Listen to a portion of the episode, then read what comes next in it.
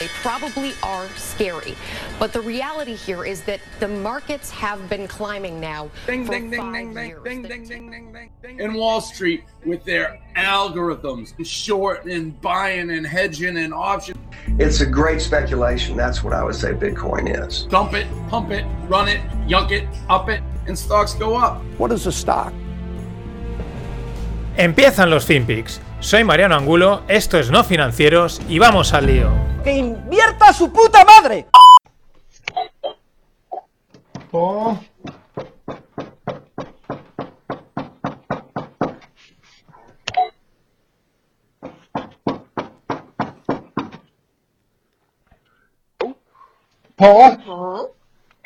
It's it's Bob Wilson. Yeah.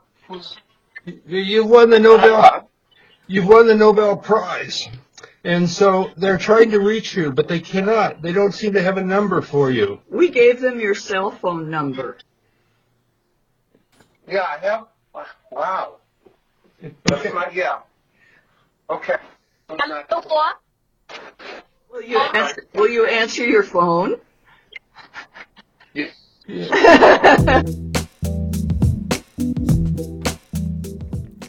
¿Qué tal, no financieros? Esto que veis es, el, es la casa de Paul Milgrom. Mm, Bueno, pues que van los vecinos a avisarle de que ha ganado el premio Nobel. Y se lo avisan con esta efusividad, ¿no? O sea, le llama al timbre y la señora tranquilamente dice que es que te están llamando al teléfono y no lo coges, que has ganado el premio Nobel, pero con esta tranquilidad, ¿no? Como quien, como el que avisa al vecino porque se ha dejado las luces del patio encendidas o el coche eh, está abierto, ¿no? Con esta tranquilidad le están avisando, mm, la señora, mm, vamos, ninguna efusividad. Esto es americano, está, esto en España, para cualquier cosa ya estaríamos con la botella de vino escorchándola. Se entiende un poco más porque miras el número de premios Nobel que se ha llevado en Stanford, porque es a donde pertenece Paul Milgrom, y es el, pues, a fecha, está viendo, el 2016, 81 premios Nobel para la Universidad de Stanford.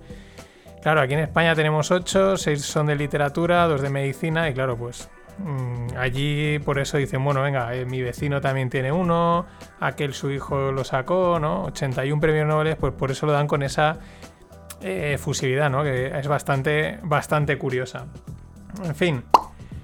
Vamos, os, eh, os dejo en la newsletter un artículo que está muy chulo. Es una cuenta de Twitter que he encontrado que está bastante. mola bastante. Que se llama The Political Room. Hablan de cosas así geoestratégicas. con un punto también, un punto de vista distinto. En la newsletter tenéis el, el- el artículo de un chico que se llama Will Pulido, Guillermo Pulido, y habla sobre las guerras del agua. Esto es muy interesante porque está como el mantra este de que oh, la escasez de agua va a generar guerras, ¿no? Es el conflicto del siglo XXI, del siglo XXII, ¿no? Y lo desmiente un poco porque dice que eso no quiere decir que no haya escasez de agua, pero que eh, analizando los datos históricos, pues mm, se han producido muy pocas, por no decir casi ninguna guerra, guerra como tal eh, por el agua. Pueden haber conflictos, pueden haber tiranteces, problemas, pero apunta también a, un- a una cosa muy interesante, es que al final eh, es una cosa muy de mm, el juego este del prisionero, ¿no? Es decir, tú y yo competimos por el agua y entrar en un conflicto, lo único que puede hacer es que los dos acabamos perdiendo el agua, ¿no? Porque las infraestructuras pueden acabar dañadas y al final entrar en conflicto como tal, en, en bélico, por unas infraestructuras de agua o por unos recursos hídricos, pues puede hacer que los dos perdamos, ¿no? Entonces nos interesa llegar a un acuerdo, ¿no? Este es uno de los puntos que, que apunta el artículo, muy interesante. Pone también otros pone también otros ejemplos de pues el tema de Egipto con Etiopía. eh, ahora no me acuerdo qué otro me eh, venía a la mente. Y bueno, habla también de las posiciones estratégicas, ¿no? Que los que están aguas arriba, en la parte donde nace el río, pues en teoría tendrían un- una superioridad. Pero si los que están aguas en la parte de abajo tienen un potencial militar muy fuerte, pues son capaces de amenazar al de arriba con decir, vale, vale, tú córtame el agua, pero yo te voy a destruir la presa. Con lo cual se establece un poco, y al revés un poco parecido, ¿no? Se establece el, que tiene el poder está arriba, pues ya mm, te cagas. Entonces eh, se establece como un equilibrio de, bueno, realmente no nos interesa a ninguno de los dos ir a la guerra y por eso desmiente este rollo de los...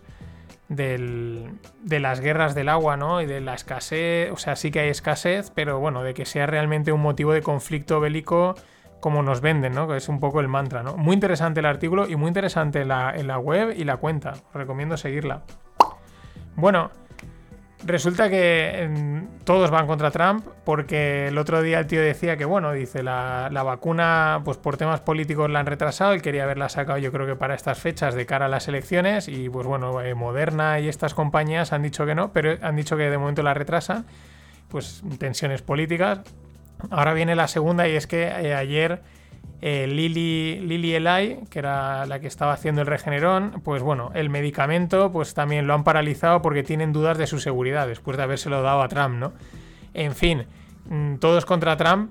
Tengo muchas dudas porque veo muchas cuentas, o sea, hay gente que dice que el mercado está cotizando que Biden va a ganar, gente que dice y gente que intenta leer el mercado desde un punto de vista de mercado, ¿no? O sea, sabemos que los mercados en esto suelen ir un poco avanzados o suelen intuir un poco más o suelen saber un poquito más. Pero no está nada claro. Hay gente que dice, ah, están descontando que gana Trump. No, está descontando que gana Biden. Yo no lo tengo nada claro. Yo diría que hay un poco de viento favorable a Trump. Pero quién sabe. Mm, es que no sabemos. Habrá que esperar al día 3. Más cosas. Eh, otra de cuando veas las barbas de tu vecino cortar, pon las tuyas a remojar. Porque caen los alquileres de apartamentos en San Francisco un 31%.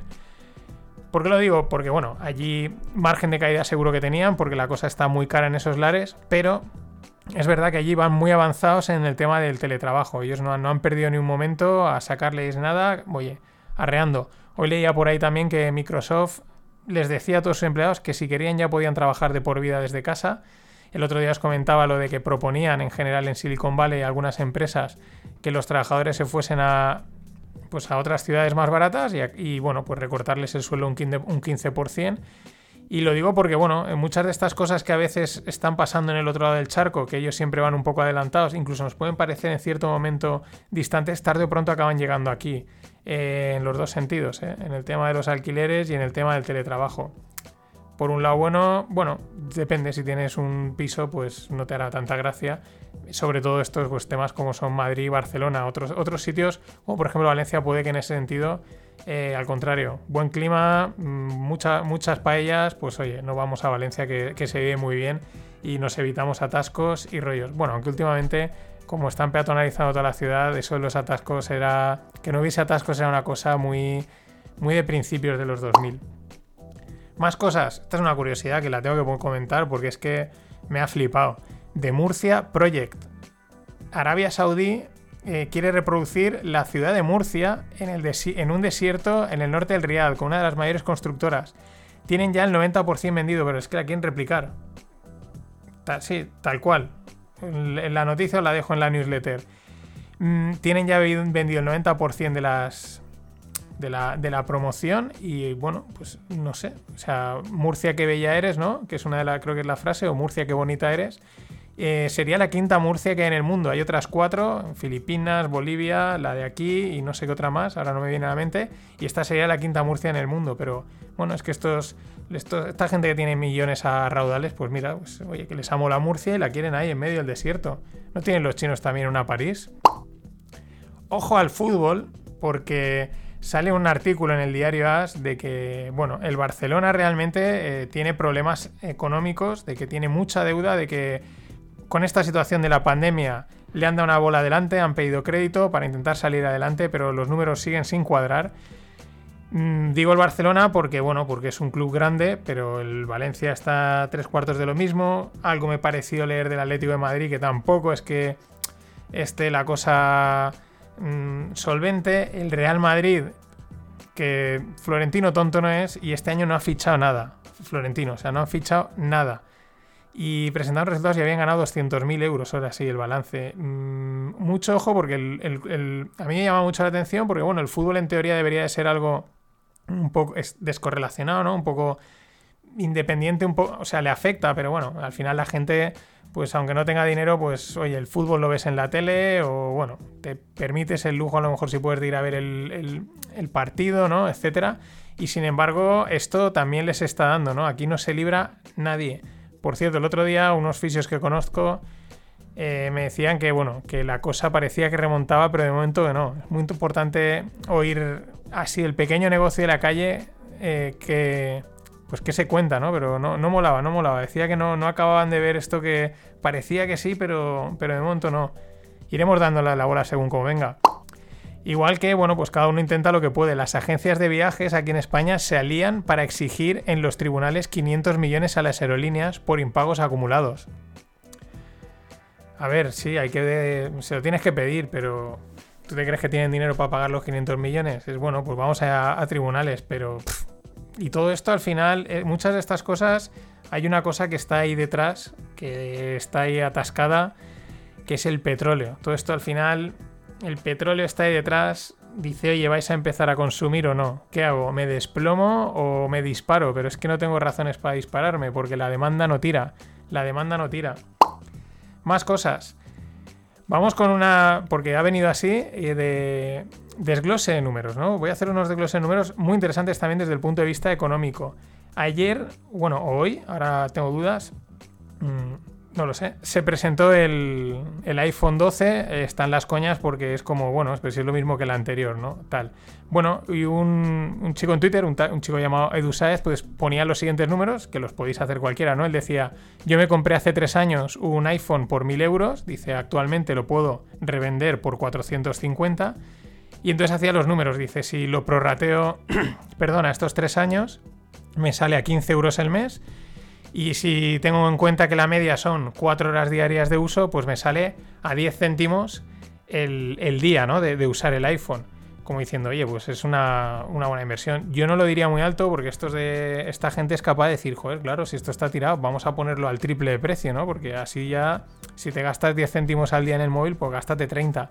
Yo he hecho los números con mi Xiaomi, con mi A2 Lite, que me costó 240 euros hace dos años pues prorrateados son 10 euros al mes y con los mismos números son unos 8, céntimos eh, al día. Es verdad que aún le queda, yo creo que le queda al móvil por lo menos un año más y igual a lo mejor hasta por 50 euros lo podría revender. Entonces bajaría, ¿no? Son datos interesantes. Yo la el número que tengo siempre en tecnología es un prorrateo unos 100 euros al año. Tanto portátiles, mm, los televisores está tan controlado, móviles. Mm, tú lo que te pagues, si te dura X tiempo y lo divides y te sale unos 100 euros al año, bien, eso más o menos está bien. Si te sale menos, mejor, ¿no? Pero menos sueles estar comprando algo malo. Y más estás pagando en exceso. Otra, de, otra desglose de números que publicaba otra tuitera, lo que pasa es que el nombre era raro y bueno, en la newsletter lo tenéis, por si alguien la quiere seguir. Y dice, ¿sabéis ¿A cuánto sale un kilo de café en cápsulas? A 66 euros. Yo me voy a poner a encapsular café de mala manera. 66 euros el kilo de café. Si comprado en el... No vale nada. 66 euros. Qué manera de, como dirían los gurús de la, del mundo emprendedor, ¿no? Eh, eh, aportar valor, ¿no? Es lo que dice, ¿no? La conclusión. Qué cara es la pereza, ¿no? Por, por no hacernos la cafetera italiana, pues somos capaces de... Y luego limpiarla, pues pagamos... 66 euros. Es que es. Eh, solo hay una cosa que creo que la supera. Si hacéis los números, voy a ver. A ver si otro día los hago. Los números de la tinta de impresora. Si calculáis lo que cuesta la tinta impresora, es que yo en la empresa cuando estaba hubo uno que hizo los números y era espectacular, ¿no? Entre, digamos, la tinta impresora pura, ¿no? O sea, así a granel. Eh, luego empaquetada y vendida, pues cuando hacía los mismos cálculos era, era un número mm, brutal. A ver si un día me acuerdo, hago los números y, y os los presento. Y hablando de gurús del mundo emprendedor y tal, eh, os hago los números que he encontrado de Tony Robbins. ¿Quién es Tony Robbins? Pues igual algunos lo conocéis, otros no.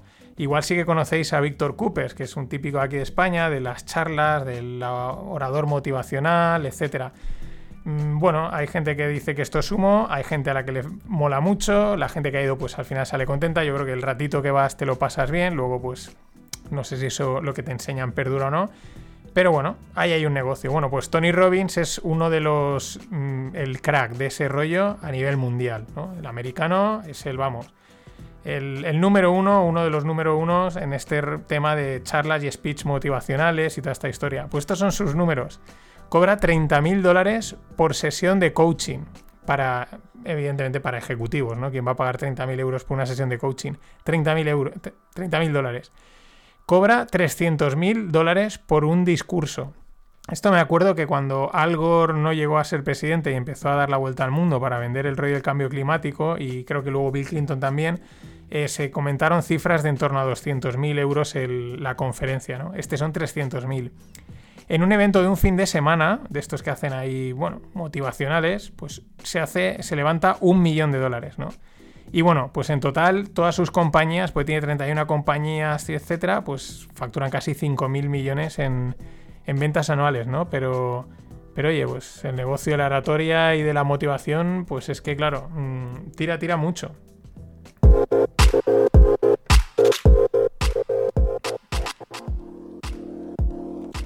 Y vamos con rondas, las rondas, las míticas rondas. Todo, siempre que digo ronda pienso en cerveza, pero no, aquí tocan rondas de startups. Eh, si alguna cerveza se, lanza a patrocinar estas rondas, pues que lo diga y oye, todos encantados. Eh, España, porque voy a hablaros ahora de, también de rondas de Sudamérica. He encontrado, bueno, ahora os cuento. Eh, Apta Targets levanta una ronda de 5 millones de euros. Es una biotecnológica que tiene, pues bueno, tiene unos compuestos para contra, fijaros, contra el ictus isquémico. Daros cuenta, desde la vuelta no paran de salir, os lo comentaba creo que ayer, empresas, se está invirtiendo mucho en empresas del mundo de la salud y la, y el health tech, ¿no? Bueno, no, ictus isquémico, biotecnología, tratamiento, oye, 5 millones. Luego, una típica del, del mundo Kickstarter. Ahora os cuento. Bueno, ¿qué es? Antes os digo, ¿qué es Kickstarter? Pues es una especie de crowdfunding, es súper conocida, pero sobre todo para, yo diría, cachivaches, ¿no? Tú te, te inventas algo, unas zapatillas, un- una mochila, un móvil, unos cascos, no sé, ese tipo de cosas. Y bueno, pues tú lanzas ahí como tu proyecto y recaudas dinero y luego con ese dinero pues creas ese, ese producto, ¿no? Y a cambio de la gente que te ha pagado, pues a lo mejor ya es como un preventa, ¿no? Le has vendido previamente el producto y con el dinero pues mm, ya lo tienes asegurado, ¿no? Bueno, pues Tropic Field, que es de, de Barcelona, ah, lleva, o sea, querían levantar 50.000 euros con Kickstarter y llevan 800.000. ¿Para qué? Para sus mochilas. Eh, lo que pasa es que ya son unos míticos de Kickstarter, porque ya tuvieron mucho éxito con sus zapatillas y ya, claro, pues ya tienen, tienen un nombre creado, tienen una fama, entonces mm, la gente ya confía plenamente en ellos, ¿no? Pero la verdad es que hacen cosas chulas, la mochila está bastante chula si le queréis echar un vistazo, hombre. Pedir 50 y levantar 800, yo lo firmo ya, ¿eh? Y luego he encontrado el referente, que es una de las publicaciones que suelo consultar para todo este tipo de tema de startups, porque publica muchas cosas al día, pues han sacado una versión de Sudamérica. Y oye, pues muy interesante. Eh, es muy breve la cuenta, así que pues los iré incorporando, porque también tenemos gente allí al otro lado del charco. Ronda de 15 millones para Muy, desde de México. ¿Qué hacen? Servicio de comida casera, ¿no? Ojo, 15 millones de dólares. Y esta segunda, la segunda que os voy a contar hoy, es muy interesante, me ha llamado la atención. 16 millones de dólares para Robin Food. Son de Colombia, son colombianos y no confundir con el Robin Food que aquí había, que era el cocinero que tenía el programa de, de Jorge, Javier de Jorge o algo así era. Bueno, ¿qué hace Robin Food en Colombia, la startup? 16 millones han levantado. Le llaman cocina en la nube. Lo que tienen son eh, lo que aquí serían un como, bueno, pues unas cocinas repartidas donde solo cocinan los alimentos y luego los distribuyen entre, sus, entre su cadena de restaurantes. Pero lo interesante es que tampoco proponen un... O sea, son como uno... En los restaurantes, por lo que he visto en las fotos, pues hay como unas eh, taquillas, entonces tú pides y cuando llegan vas ahí, lo recoges y te lo comes allí, ¿no? O te lo llevas. Es una especie de, de un formato, un mix, ¿no? Un híbrido, por eso le llaman cocina en la nube, ¿no? Es un híbrido en el que tampoco hay allí empleados como camareros como tal, pero la cocina te la están haciendo, la pides pero te la traen pero te la tomes allí, aparte que tengan el delivery, ¿no? Una cosa bastante, bastante curiosa. Y por último, mundo blockchain. Eh, bueno, pues el gobierno de España empieza también a fijarse en las criptomonedas. Ha sido la comidilla hoy en Twitter. Ha salido la ministra, no sé cómo es, no sé. Ahí le llaman la chiqui, pero es que ahora no me acuerdo. Montero creo que es. No lo sé. Bueno, la de fiscalidad.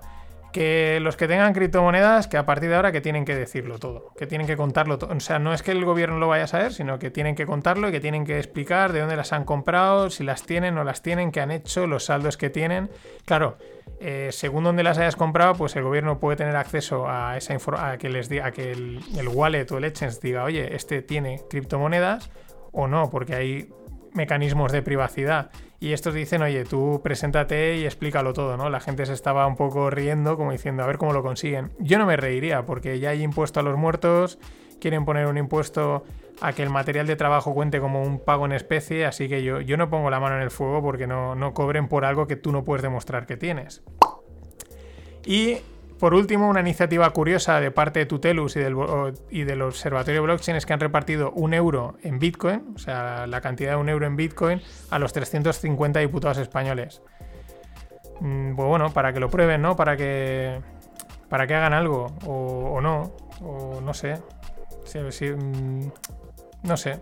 Bueno, ahí está. Nada más. Hasta mañana. Always look on the bright side of life. Always look on the light side of life.